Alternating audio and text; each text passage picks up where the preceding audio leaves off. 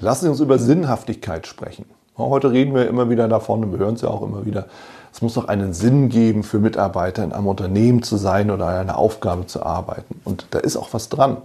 Tatsächlich, wenn wir delegieren, wenn wir Mitarbeiter eben in, in eine Aufgabe mit reinbringen, ist es wichtig, einen Sinn entsprechend zu kommunizieren. Denn warum sollte ich irgendwas machen, was keinen Sinn macht?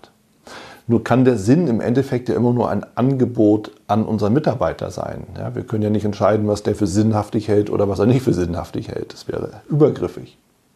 Wenn Sie mich fragen, das Unternehmen definiert einen Sinn für sich und bietet das dem, dem, dem Mitarbeiter an.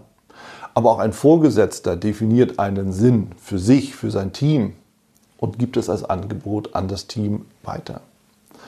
Was ist denn dieser Sinn dann? Es ist doch nach, meiner, nach meinem Dafürhalten das Bekenntnis eines Unternehmens zu etwas. Ja, eine NGO bekennt sich zu etwas. Das ist der Sinn, warum es dieses Unternehmen überhaupt gibt. Ja, ganz anders beispielsweise ein Unternehmen, das Waffen herstellt. Bekennt sich halt zu was anderem. Oder Tabakkonzerne oder Pharma oder Handel.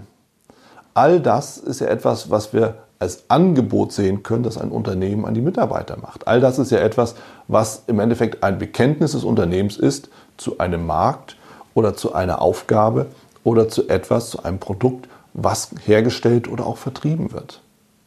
Oder wo Unterstützung gegeben wird, wo geholfen wird. Und der Mitarbeiter entscheidet, was ist für ihn sinnhaft und was nicht. Und das erklärt, warum wir in den gewissen Unternehmen eben vielleicht ab und an mal gewisse Menschentypen dann anfinden oder antreffen. Wann finden denn Mitarbeiter einen Sinn? Erster Sinn, Lebensunterhalt. Warum arbeite ich in einem Unternehmen? Ja, weil ich mein Lebensmittel oder den Mittelpunkt, meinen Lebensunterhalt ja auch letztlich irgendwo finanzieren muss, zusammenfinden muss. Was ist dann der Sinn? Geld. Das ist das, was dann vielleicht auch motiviert. Ich muss überleben.